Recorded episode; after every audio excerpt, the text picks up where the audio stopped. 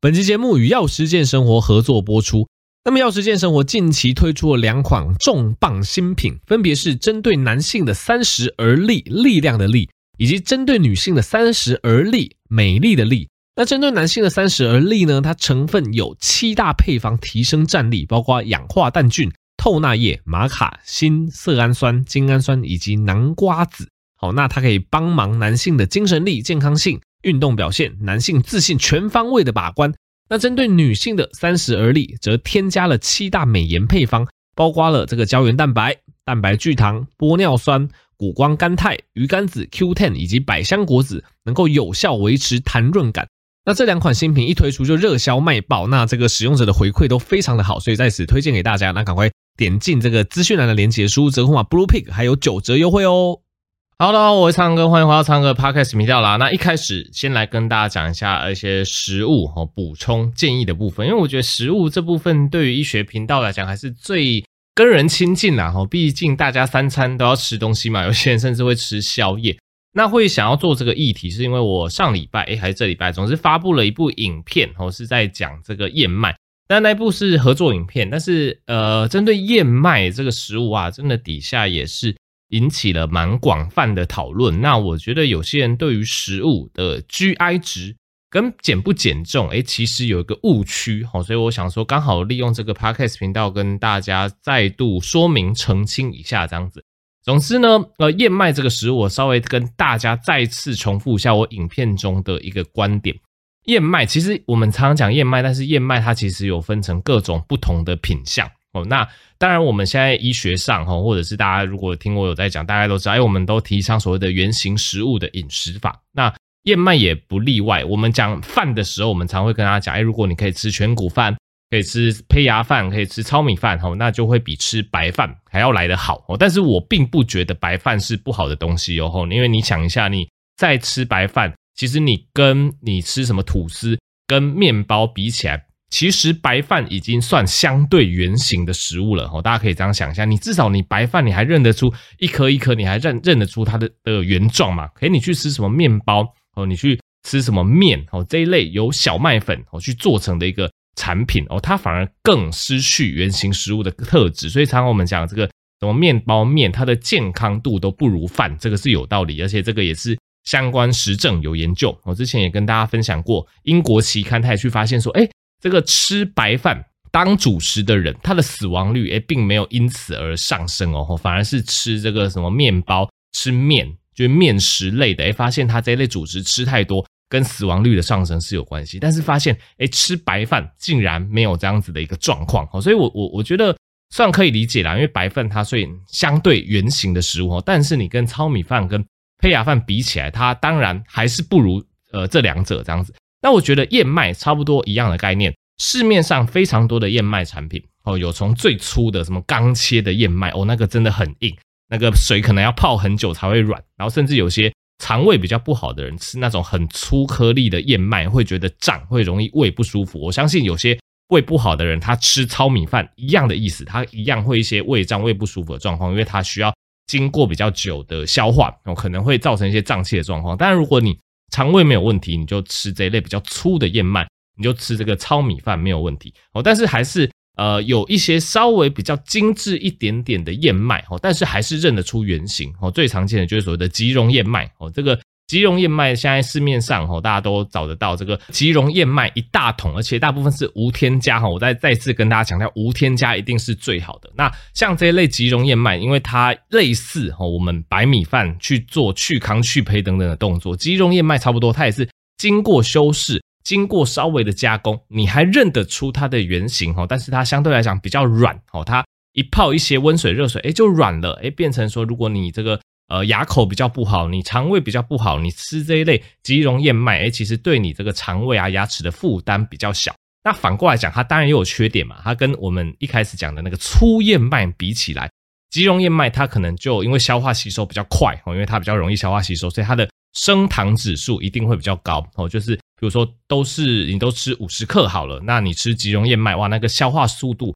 然后让你血糖上升的波动、上升的速度。一定会比较快，所以我觉得大家可以把吉隆燕麦、粗燕麦大概去理解成就是白米饭对比上糙米饭吧。我不觉得哪一个是好食物，哪一个是坏食物，我觉得他们只是相对上不同的概念。所以其实我觉得很多人他们在探讨饮食或是在跟别人辩论、争论的时候，想法都太极端，都太两元哦，就是黑白善恶论了，就是哦哪个食物一定是 bad，哦哪个食物一定是 good，一定是好的哦。我看到我那篇影片下面的留言很多就讲，很多就说什么吉隆燕麦就是差。鸡中燕麦什么 GI 值高等等哦，什么粗燕麦就是就就是好吼，它是最原型的，但是你就是没有考虑到，对于应该也不少啦。我真的是听过我诊间不少患者反映，他去吃一些比较粗的燕麦，比较吃吃一些比较粗的一些糙米，发现真的肠胃会不舒服。那对他们来讲，可能稍微精致一点点，但又不要太精致的碳水化合物，反而是更适合他们的选择。那我对于燕麦的看法也一样。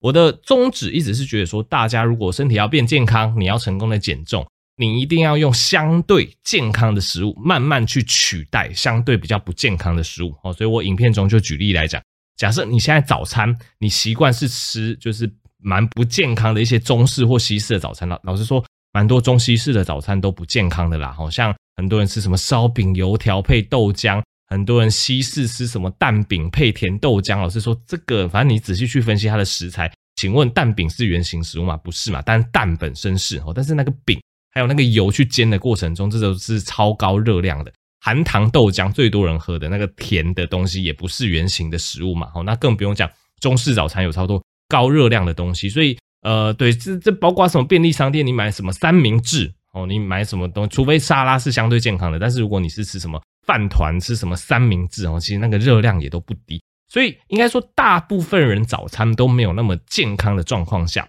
假设我们变成用即溶燕麦这一类可能稍微加工过的燕麦，然后它是无添加，它是没有添加糖的，去取代原本比较不健康的早餐，你会发现这样子取代之后呢，诶，摄取的热量变低了哦，然后营养素也拉高了，这样子吃是绝对能瘦，而且绝对是可以。非常有感的去改善，包括你的血脂、胆固醇啊、血糖哦，因为随着你的体重下降，这些三高的东西本来就会改善哦。但是大家要比较注意的是，这我在影片中也提到，哎，假设你以为你吃燕麦，就是你额外吃燕麦可以帮助你降胆固醇，这个就大错特错哦。因为你真的要让身体健康，你一定还是要维持热量的平衡，甚至热量赤字，这样子的你体重才会慢慢减下去吧。所以你一定是用燕麦这类。比较健康的食物去取代你原本不健康的食物，而不是说你原本不健康的食物已经吃很多了，你又额外多喝一杯燕麦，哇，吃得好撑啊！想说哦，我喝燕麦可以降胆固醇，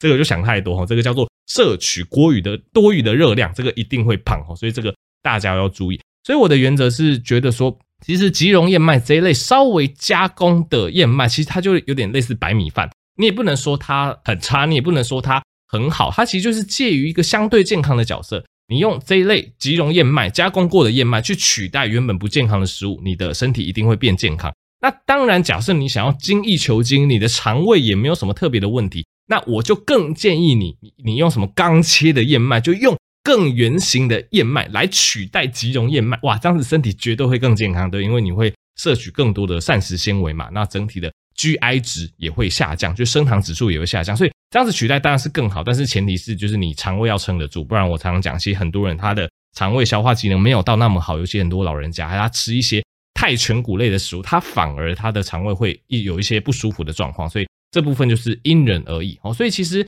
食物它本来就不是二元论哦，一定是好，一定是坏，它本来就是一个光谱哦。有些食物它是借在比较好的光谱，有些食物是借在比较坏的光谱，那你能做的就是用比较好的光谱的食物，慢慢的去。取代就是比较差的一些食物这样子。那这边既然讲到 GI 值，也顺便跟大家讲一个迷思啊，其实就是 GI 值跟减重其实并没有一个绝对的关联哦。很很多人就是会想到说什么哦，我要减重我就一定要吃低 GI 哦，或者是我要增重我就要吃高 GI。老实说。减重跟增重，这个我们之前一直跟大家强调，减重跟增重最重要的就是热量的控制。你要减重，你就是要达到热量赤字哦，你摄取的热量要小于你消耗的热量。那增重就反过来，那 GI 值代表这个食物的升糖指数。所以呢，我今天举几个反例来讲，大家就听得懂我在讲什么。今天一个食物，假设它 GI 值不高，最常见的叫什么？叫做我随便举个例子，巧克力蛋糕。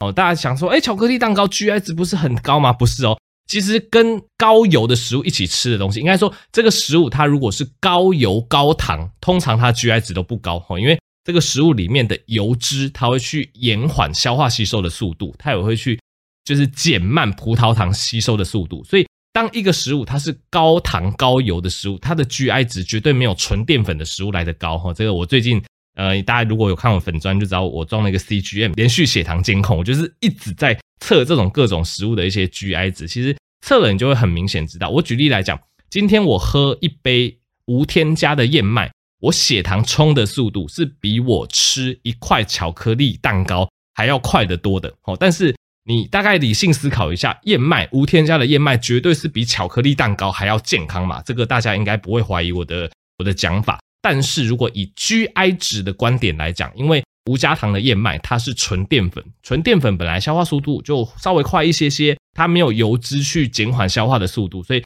吃无添加的燕麦，我血糖其实是会冲比较快的。但是我吃巧克力蛋糕，虽然说巧克力蛋糕哇很甜很油超不健康，但是因为里面脂肪。很多，而且还有一些蛋白质，它会让你消化吸收变慢，所以你的血糖反而不会冲的跟无加糖的燕麦一样那么快哦。所以其实 GI 值它不能完全反映出一个食物的健康程度。我觉得一个食物的健康程度还是看它是不是原形的，就是原本形态的啦，然后看它有没有太多添加物。我觉得还是以这两种为主，不然你说，其实很多就是运动的人，他都会去补充一些香蕉。去补充一些原型水果，我们之前也也是跟大家讲说，这个原型水果其实健康度是很高的哦，因为原型的水果其实各种研究都发现，哎，降糖尿病、降血压等等哦。但是其实你会发现，蛮多水果的 GI 值也不低呀，因为水果它是大部分就是纯碳水，当然会有一些微量元素、矿物质、维生素等等部分，但是水果其实吃下去，它血糖一样会有波动，但又何妨呢？哈，因为它是原型的，它有很多其他的营养素哦，它没有过多的油脂。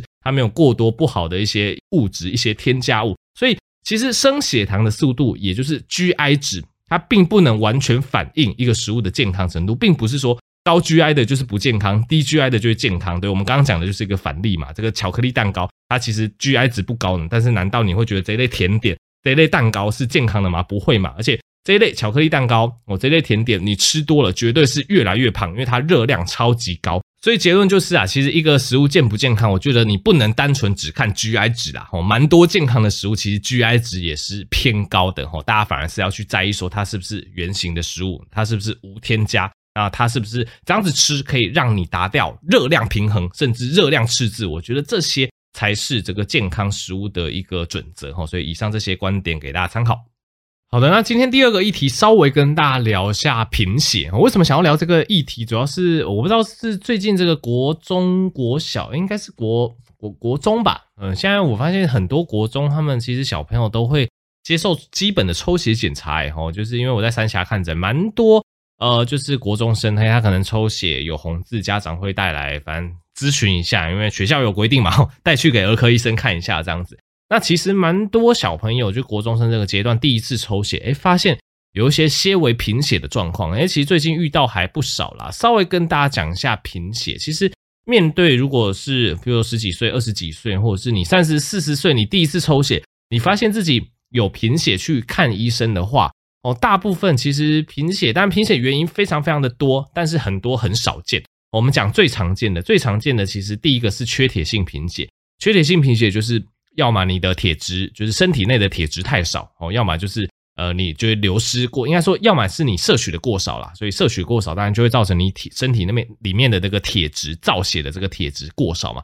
要么就是你流失过多，流失过多，例如说女性会有这个 MC，MC 太多哈，或者是有些人肠胃道出血等等，这些状况就会造成所谓的这个缺铁性贫血，所以一开始一个贫血的患者来到我诊间，那当然哈我们要先问一下家族史。因为假设不是缺铁性贫血的话，那在台湾非常常见的就是什么地中海型贫血，它就跟家族遗传是有关系的。那这两种贫血的一个处理方式完全不一样哦。假设你各位有缺铁性贫血，那当然如果你有身上有地方在出血哦，你就是要想办法止血嘛哦。譬如说呃 MC 太多，你可能就要找妇产科去看一下有没有一些呃，举例来讲，可能像子宫肌瘤哦，或者是一些。子宫内膜异位等等的一个状况吼，那去根本的去解决 MC 过多这个状况。那假设是这个呃肠胃道出血，可能就要使用一些胃药啊，做个胃镜，看一下胃到底有没有什么样一个状况之类的。所以假设是缺铁性贫血，你就要针对根本原因去做治疗哦。例如说有在出血，你就要尽可能去缓解那个出血。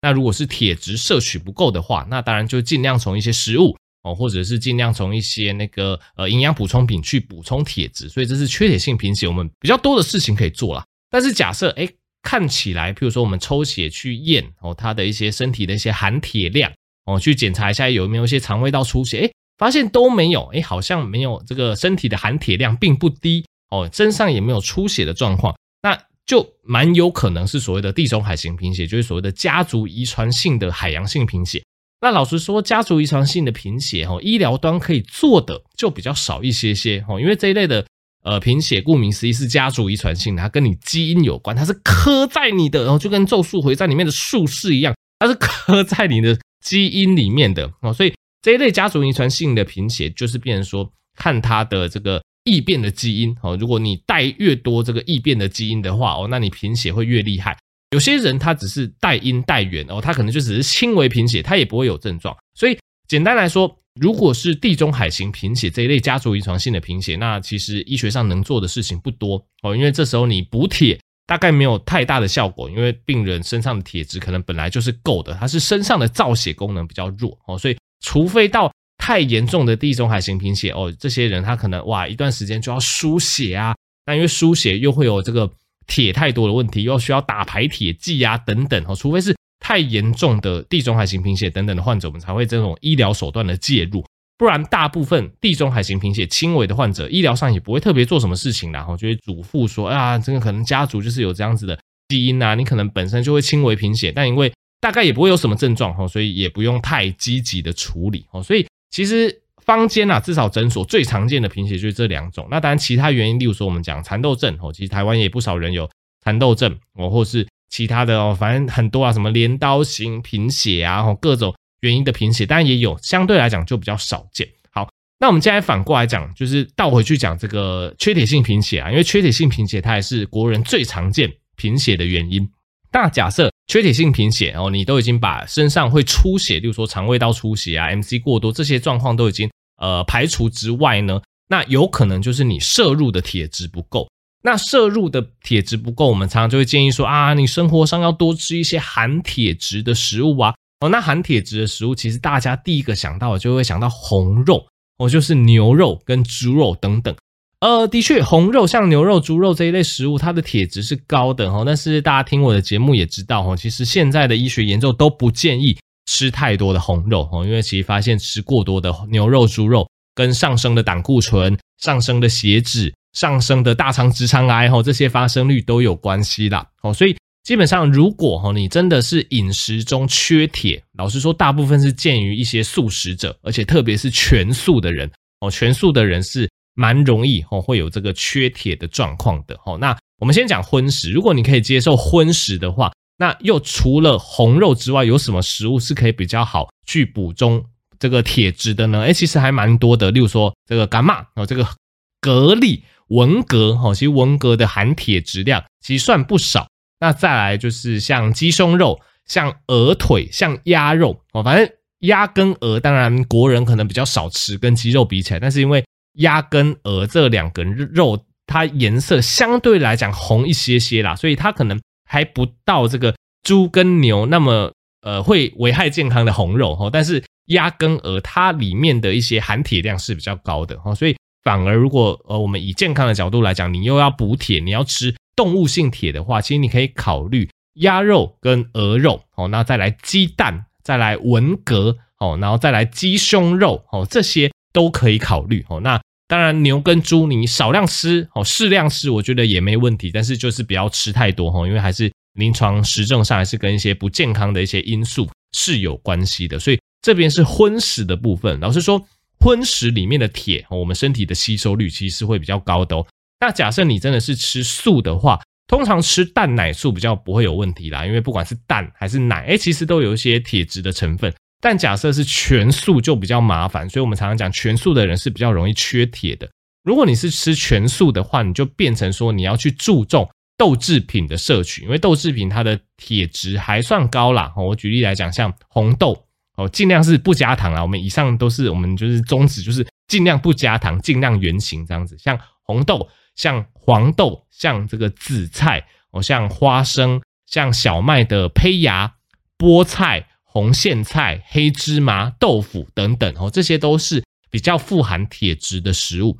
那只是植物性的铁质，它相对动物性的铁质来讲，身体的吸收率会比较差一些些，所以大家就可能要。呃，有意识的去多吃一些这些比较高植物性含铁的食物，身体才比较不会缺铁。那假设真的不行的话，那可能就是呃补充一些铁剂哦。现在很多营养品也有铁剂的部分哦。就是假设以上这些吃法，就是假设你真的有缺铁性贫血，你可以去做的一个吃法。那当然，铁剂怎么吃？我记得我们前阵子的节目也有聊过哦，大家可以去搜寻一下之前的节目哦，有跟你讲。铁剂怎么样吃最不会不舒服，或者是吸收率最高哦？大家可以去参考一下之前的这个片段哦。OK，所以第二个这个 part 就跟大家分享到这边。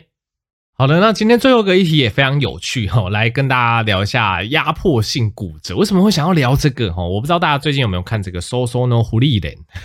葬送的福利脸，好像日文是这样念吧。总之，这个新勇者辛梅尔呢，不是年轻的时候很帅气嘛，又很高大。然后呢，年老之后的辛梅尔不是就变成一个驼背的老头子，然后这个身高还变得非常的矮。这其实，在现实上蛮常见到的。我不知道大家有没有看到一些老人家哦，这个就是年长之后，哎，他整个背驼了下去，他的身高变得非常的矮。为什么会有这个状况？其实就是因为他们的这个脊椎发生了压迫性骨折。哈，这其实不少见。所以稍微讲一下什么叫做压迫性骨折哈，那我这边引用这个西园医院骨科张德伟医师的说法。那总之我们先讲一下为什么会压迫性骨折。其实当然最大的原因就是骨质疏松。好，那根据国健署的这个研究啊，骨质疏松在六十五岁以上的老人家是常见慢性病的第四位。那有三分之一的台湾女性呢，比例很高，三分之一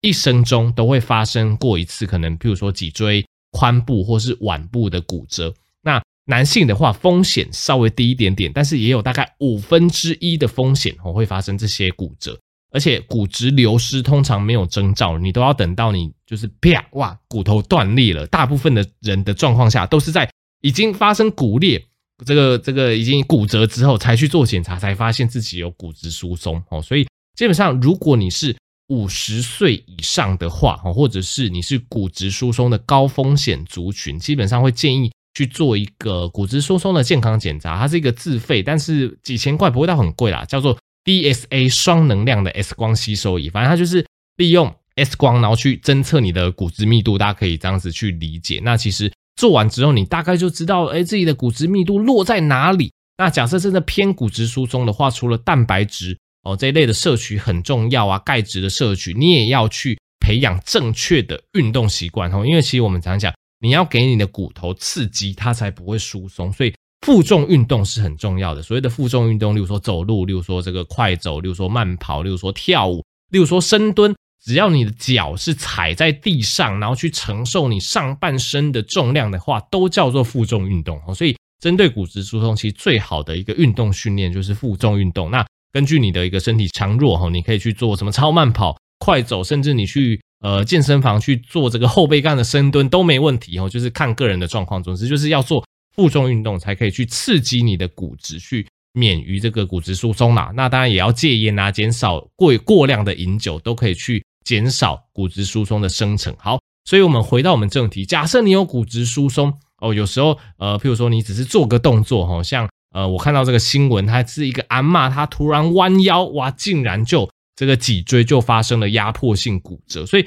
为什么这个压迫性骨折会发生呢？你可以想一下，我们的上半身的重量，哦，其实最大的这个压力承受点就是我们的这个胸椎，大概第十二节到腰椎第三、第四节的位置。哦，这一块胸椎、腰椎的地方是承受我们上半身重量哦压力最大的地方。所以，假设你骨质疏松，那边的这个腰椎本身就已经很松软了，这时候你可能，譬如说我假设来讲，你可能下楼梯哦，这个身上一震，或者是跌倒了哦，或者是更扯，像这个案例，他只是弯腰去做一件事情，哇，对你的这个可能腰椎呀、胸椎去施以太大的压力，哇，你的这个腰椎、胸椎就可能会发生这种压迫性的骨折。你可以想象你的椎体原本是一个，嗯，可能是一个立体的构造吧，它可能就被压扁了，被压扁，哇，人就会往前驼背，往前驼背之外呢，身高还会变矮哦。所以我们常常讲，哎，为什么很多老人家，哎，他身高越来越矮，